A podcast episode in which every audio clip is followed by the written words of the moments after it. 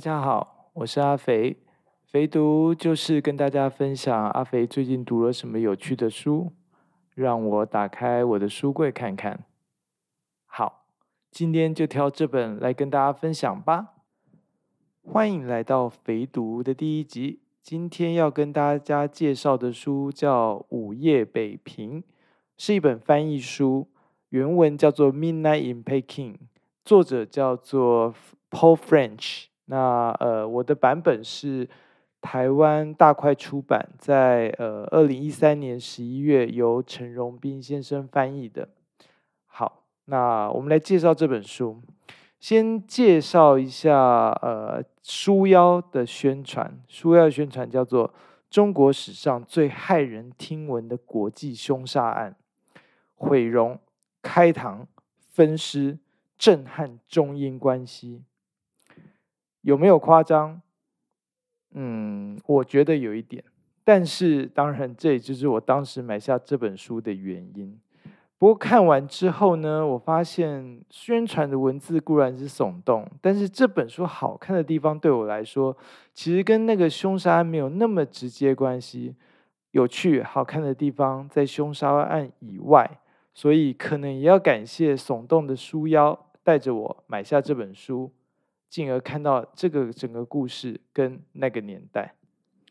好，书名叫做《午夜北平》，相信熟悉历史的朋友应该马上就会联想到，这座城市在近代叫做北平的时间其实不是太多，大抵就是一九二八年南京的国民政府北伐完成之后，到一九四九年政权易手这短短的二十一年，这个理解是正确的。这本书的故事就是发生在一九三七年年初，日军全面侵华之前半年，发生在北平的一起凶杀案。那是个乱世，所以凶杀案的受害者如果只是一个普通人，也不是什么新闻。但是这个命案的死者身份就蛮特殊的。她是英国前驻华领事爱德华·威纳的养女，在这里可能要先交代一下当年华北复杂的国际政治局势。日本的势力呢，其实已经部署在北平城外，随时准备入侵。与此同时，欧美各国仍然派驻许多外交人员在北平。毕竟自中清朝中叶以后，这座城市一直是中国政治的中心。虽然在一九二八年以后统一后的中国正式的首都是南京，但北平的政治地位仍然是洞见观瞻。让这个环境更加复杂的是，除了正式的外交人员以外，北平也聚集了一定数量的洋人和日本人。这些洋人呢，大部分是生活在底层的社会，从事一些地下经济活动。而日本浪人可能还带着间谍的身份，北平政府其实也不想也不敢惹这群外国人，他们的期望是多一事不如少一事，所以呢，大家可以想象，一个英国前驻华领事养女被谋杀，注定就不会是一件小事，更可能会牵动当时复杂脆弱的国际局势。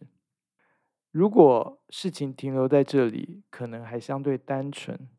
但是撇开国际政治因素，这起谋杀案本身就已经是骇人听闻、扑朔迷离。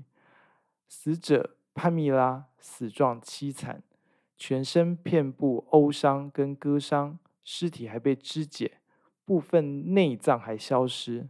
更奇怪的是，潘蜜拉被谋杀的时候。身上所戴的名贵手表还在，所以感觉起来谋财害命的可能性很低。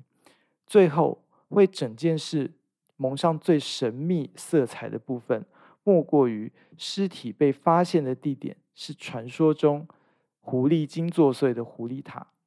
对于一般的北平市民来说，传说跟迷信让破案增加了难度。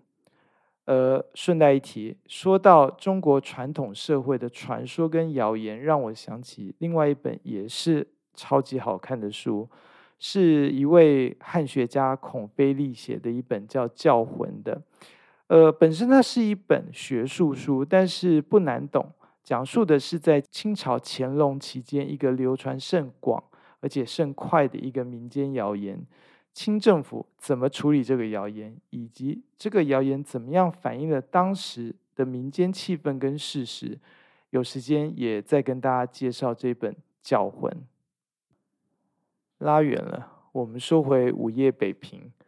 呃，先说一个历史的事实，就是这个案子其实最终是没有侦破的。呃，有几个原因。首先，北平的警方知道这个案子的敏感性。所以，虽然职责所在，他们必须要介入，但是你大家也可以想象，他们其实也不想淌这个国际政治的浑水，得罪任何一方的势力，对于原本就已经受到各种限制压制的北平警方，其实都承担不起。然后是北平的洋人圈子，当办案的方向开始指向可能有底层洋人犯案的时候。欧美的外交圈也不愿意配合，毕竟如果最终证实洋人是凶手的话，这对于一向对华人颐指气使、高高在上的在华洋人形象，绝对是一大打击。最后一个原因，应该也是一个最重要的原因，就是其实半年之后，卢沟桥事变发生，日军全面侵华。在战争的情况底下，一起谋杀案，就算你牵涉到的是呃英国前驻华领事的养女，也只能是一件微不足道的小事。所以历史上这起谋杀案并没有结案，没有人真的知道凶手是谁。那说到这里，你可能会有一个疑问：那既然还是个悬案，那这本书是在哈喽？其实呢，这个就是这本书有趣的地方。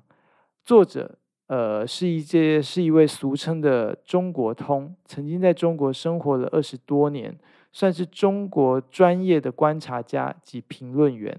他写作这本书的缘由呢，是来自于美国记者斯诺的著作《红星照耀中国》里头提到这起谋杀案，引起了作者的兴趣。于是他开始收集相关资料，包括当年的旧报纸、英国国家档案中心收藏的一批资料，其中有一部分是死者的养父，也就是前领事，在警方放弃调查之后，自己明察暗访的结果。而作者本身也不是只有靠书面资料来考证，他还去了现在的北京、天津、上海、威海等地现场考察。在做完整个考证跟研究之后，作者觉得自己对于谋杀案当晚发生什么事情以及谁是凶手已经有充分的证据，所以就用了一个小说的方式来讲述一个他心目中的事实。他考证出来的结果跟心目中的事实，我就留给各位自己看书去发现了。附带一提。斯诺的《红星照耀中国》也是另外一个有趣关于书的故事，甚至某种程度上影响了历史的进程。有机会的话，我们可以再谈一谈这本书跟这个人。而在《午夜北平》这本书里头，斯诺夫妇事实上也认识作者的养父爱德华威纳，所以在整个故事里头也扮了一点角色。这本书引人入胜的地方，首先当然是谋杀案本身的离奇，以及当年北平复杂的国际政治局势跟社会状况。但是我自己最大的阅读乐趣，是在于作者以考证到的事实来铺成整部小说。既然是小说，里头自然有一部分的情节跟对话是作者自己创作出来的。但是作者也开宗明义的说，他的目的不是一部纯小说，所以在阅读的过程当中，真的有一种很像在看那种很像小说的历史书的感觉。有些人可能会问说啊，所以像是《三国演义》，嗯，不尽然，因为《三国演义》对于历史事实的改写跟更动非常的大。而这本书作者既然有心要为死者破案，因此对于自己考证到跟发现到的结果，也就是作者认定的历史事实，不会偏离太远。而且作者对于细节十分的注重。所以呢，我自己一边在看这本书，一边呢就觉得自己好像真的走在、活在一九三七年的北平。不论是围绕着谋杀案的诡异气氛，或者是当时北平各界对于日军进一步行动的焦虑，整个社会的无秩序，传统中国社会的保守跟压抑，底层洋人社会的堕落跟黑暗等等，都历历在目。甚至作者还在这本书中附上十几张搜集来的相关照片。让我对于作者的用心十分的感佩，难怪这本书荣膺二零一三年推理小说界最高荣誉艾伦波奖的最佳犯罪实录奖。那呃，稍微说一点点，我觉得有一点点美中不足的地方，就是其实这个翻译的呃陈先生是十分专业的。而且他加了很多译注，其实对于呃了解整本书的一些比较细节是很有帮助的。不过我好像还是发现了一些翻译上我有不同意见的地方，例如呃 solicitor 的中文翻译等等。不过整体来说，绝对是瑕不掩瑜，译者非常用心了，把读者可能会不熟悉的词句跟概念做了解释。那这一点是功不可没的。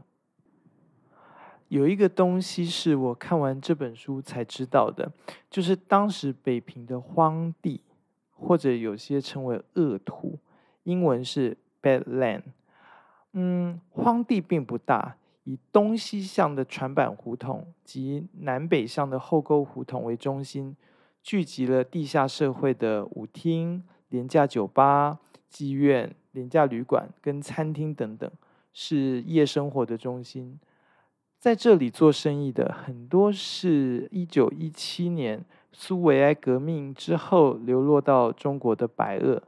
大家要注意一下，白俄不是现在的白俄罗斯，白俄呢还是俄罗斯人，只是大抵忠于沙皇，所以在红色革命之后失势，而要跟苏维埃的红色相对，所以称为白俄。而荒地各种夜生活的消费者。除了本地中国人以外，也包括了洋人跟日本人。事实上，荒地的位置正处于在本地人聚居的地方及东郊民巷使馆区之间，正所谓名副其实的三不管地带。对我来说，荒地的出现象征了北平当时近乎无政府、无秩序的状态，人人都觉得朝不保夕。进而是一种“今朝有酒今朝醉”的心态，这实在是那个时代的悲哀。只是在当时中国的处境之下看来，显得更悲哀。而这起谋杀案正是在荒地的背景底下发生的，而跟荒地错综复杂的生态互相牵连在一起。最后，这本三百多页的书，说长不长，说短也不短。但是读起来十分的流畅，很容易就把读者带进了那个年代跟那个世界。就算对于那段历史不熟悉的朋友，相信也还是能够享受故事的乐趣。而对于热爱历史的人，如我，除了更能融入故事以外，也发现对于那个时代多了更深的了解。好，今天的分享就到这里。希望我的介绍能让你有兴趣找到这本书，然后好好享受书带来的乐趣。